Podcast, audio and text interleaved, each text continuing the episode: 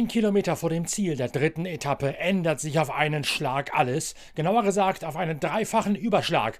Das ist die Geschichte des Tages von der dritten Etappe der Abu Dhabi Desert Challenge, Lauf 2 zur Marathon-Weltmeisterschaft. Die Marathon-WM, der Rallye-Raid-Sport, der begonnen hat mit der Rallye Dakar, liegt euch, liebe Pitwalk-Leser und Pitcast-Hörer, traditionell besonders am Herzen. Drum haben wir in der neuen Ausgabe die am Freitag im gesamten deutschsprachigen Raum in den Handel kommt. Auch ein großes Themenspecial zur Rallye Dakar sowie zur Baja 1000. Da geht es um die Autos, aber auch um die Motorräder. Auf mehr als 30 Seiten von insgesamt 180 unseres Heftes widmen wir uns dort exklusiven Themen und Hintergründen aus der Welt des Marathon-Rallye-Sports. Die Rallye Dakar ist gerade erst vorbei. Die meisten Teams und Fahrer haben ihr Equipment gleich im Nahen Osten gelassen, denn dort steht jetzt die Desert Challenge auf dem dem Programm. Nach der Rallye Dakar die zweitlängste Veranstaltung der Marathon-WM und viele Fahrer sagen, sie ist sogar noch eine Spur gefährlicher als die Rallye Dakar.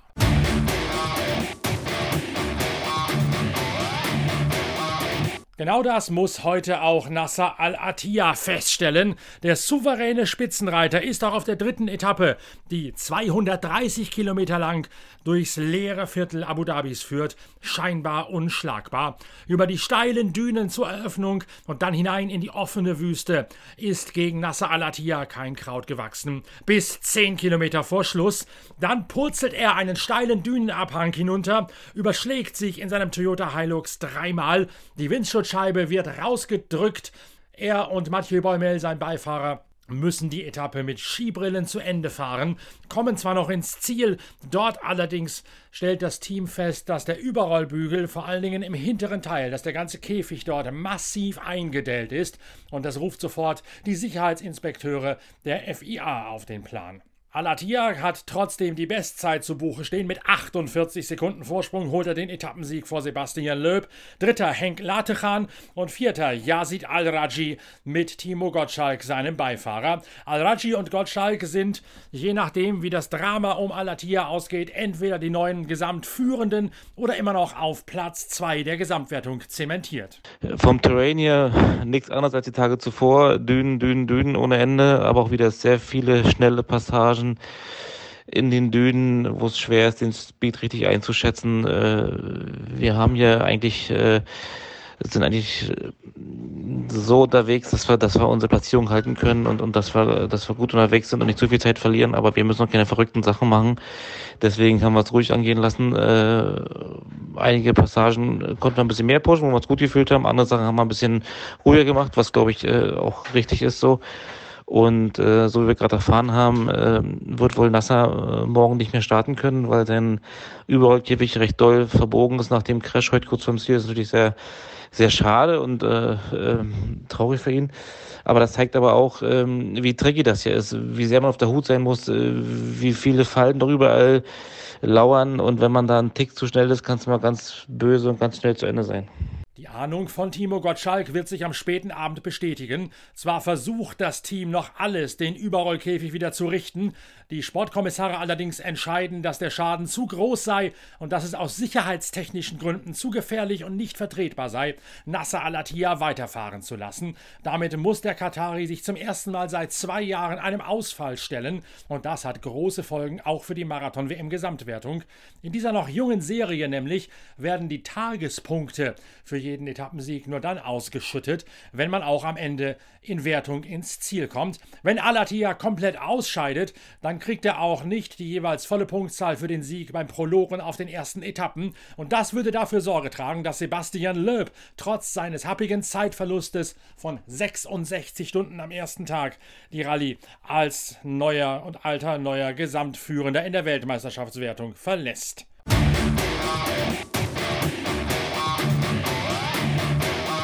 In der T3-Klasse ist Matthias Ekström ein weiteres Mal schnell unterwegs, dann allerdings reißt ihn ein Motorschaden bei Kilometer 66 aus der Rallye. Mitch Guthrie aus den USA gewinnt vor Christina Guterres aus Madrid auf Platz 3. Seth Quintero mit seinem deutschen Beifahrer Dennis Zenz, die damit auch Platz 1 in der Gesamtwertung verteidigen. Ähm, wir hatten einen sehr ruhigen Tag, langweiligen Tag, äh, haben außer Löb einmal äh, kein Auto gesehen den ganzen Tag gefühlt.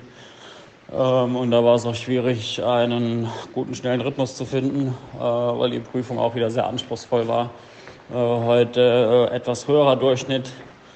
Ähm, und ja, war nicht so einfach, aber wir sind im Ziel, wir sind glücklich, konnten die Gesamtführung ausbauen.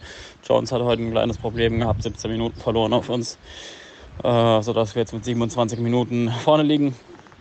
Äh, für uns eine Tageswertung P3 hinter Christina Gutierrez und äh, Mitch Guthrie, die einen guten Tag hatten.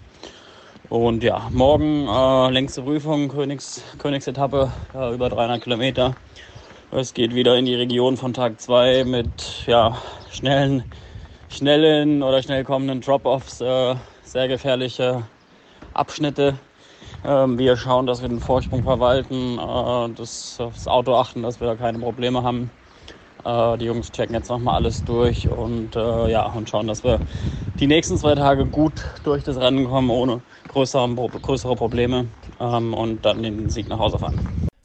In der T3-Klasse ist auch Annette Fischer aus Königs Wusterhausen bei Berlin am Start. Sie fährt einen Yamaha aus dem Team von X-Raid, eine noch relativ junge Konstruktion. Damit war Annette Fischer phasenweise sogar auf Platz 4 in der WM-Gesamtwertung unterwegs, ist mittlerweile allerdings wieder zurückgefallen mit einer Geschichte, wie sie nur der Marathon-Rallye-Sport schreiben kann. Wir hätten eigentlich 300 Kilometer fahren sollen, allerdings hat es ja, aufgrund wahrscheinlich von Sandsturm äh, nicht funktioniert. Das heißt, wir haben jetzt eine Stage von How many Ks do we have, Annie, to the refueling?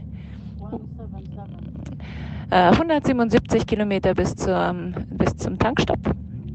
Und danach, ja, müssen wir wieder ins Hotel fahren. Das heißt, wir haben jetzt sehr viele Dünen, ähm, ja, wie dieses Rennen die eigentlich immer ist. Also es gibt jeden Tag sehr, sehr viele Dünen. Hier gibt es im Prinzip nicht viel was anderes.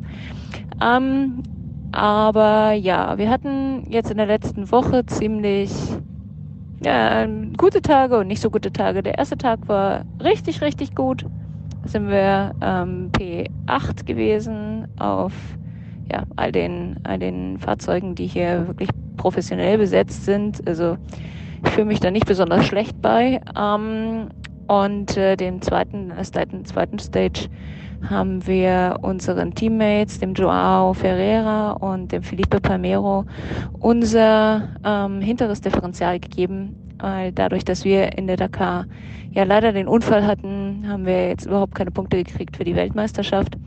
Und die Jungs haben immer noch die Chance, auf dem Podium in der Weltmeisterschaft und deswegen haben wir uns entschlossen zurückzutreten und ähm, ja sie weiterfahren zu lassen. Glücklicherweise hat das auch noch funktioniert. Die sind auch noch in der Zeit reingekommen. Das heißt, wir haben Vollgas gearbeitet in der Hitze in den Dünen, ähm, um aus beiden Autos die Differentiale um und auszubauen. Und wir mussten dann leider auf der Straße zurückfahren, weil wir nur noch Vorderradantrieb hatten.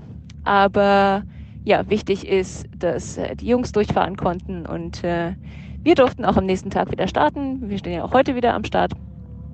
Und äh, ja, hatten eigentlich einen ganz guten Tag.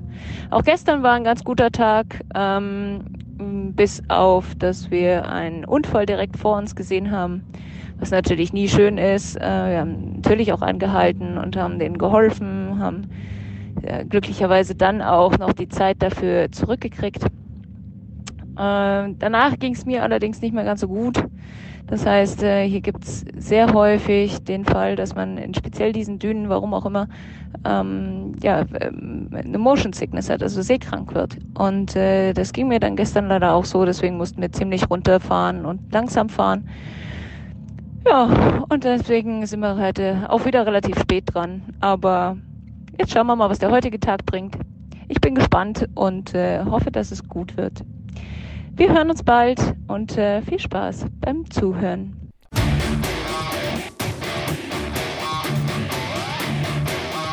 Bei den Motorrädern ist Adrian van Beveren auf seiner Honda der alte und neue Führende. Allerdings nur, weil Pablo Quintanilla aus Chile, sein Teamkollege, im Nachhinein zwei Strafminuten ausfasst, weil er in einer tempoberuhigten Zone geblitzt worden ist. Der Tagessieg geht so an Toby Price, der selbst erstaunt darüber ist, dass ihm Platz 1 in den Schoß fällt, weil er gar nicht das letzte Quäntchen riskiert hätte. Price gewinnt, Van Beveren der alte und neue Führende. Die Abu Dhabi Desert Challenge ist noch lange nicht zu Ende. Wir beschäftigen uns parallel aber auch schon mit dem Formel 1 Grand Prix von Bahrain, also in unmittelbarer Nachbarschaft des Emirats am Persischen Golf. Da gibt es bereits einen neuen Podcast zu, eine Expertenrunde von unserer Formel 1 Reporterin Inga Stracke und Timo Rumpfkeil, dem Teamchef von Team Motopark, einem der erfolgreichsten Nachwuchsformelrennställe, die es in Europa überhaupt nur gibt. Diesen Podcast mit der großen Bahrain-Vorschau und dem Kräfteverhältnis analysieren vom ersten Rennen. Findet ihr überall dort, wo es Podcasts gibt. Parallel wünsche ich viel Spaß mit Heft Nummer 71, der neuen Ausgabe unserer Zeitschrift Pitwalk mit dem großen Themenspecial Marathon Rallye-Sport, Sportwagen Langstreckensport, die neuen LMDH-Autos und Formel 1. Und ich verweise auch nochmal gerne auf unseren YouTube-Channel Pitwalk TV, denn da gibt es schon bald die Highlights der heutigen Etappe der Abu Dhabi Desert Challenge. Weiter geht's hier mit der Pitwalk Collection sowohl zum Hören als auch zum Gucken dann schon morgen mit den nächsten Podcasts und Videos. Bis dahin, tschüss, schön, dass ihr dabei gewesen seid. Euer Norbert Okenga.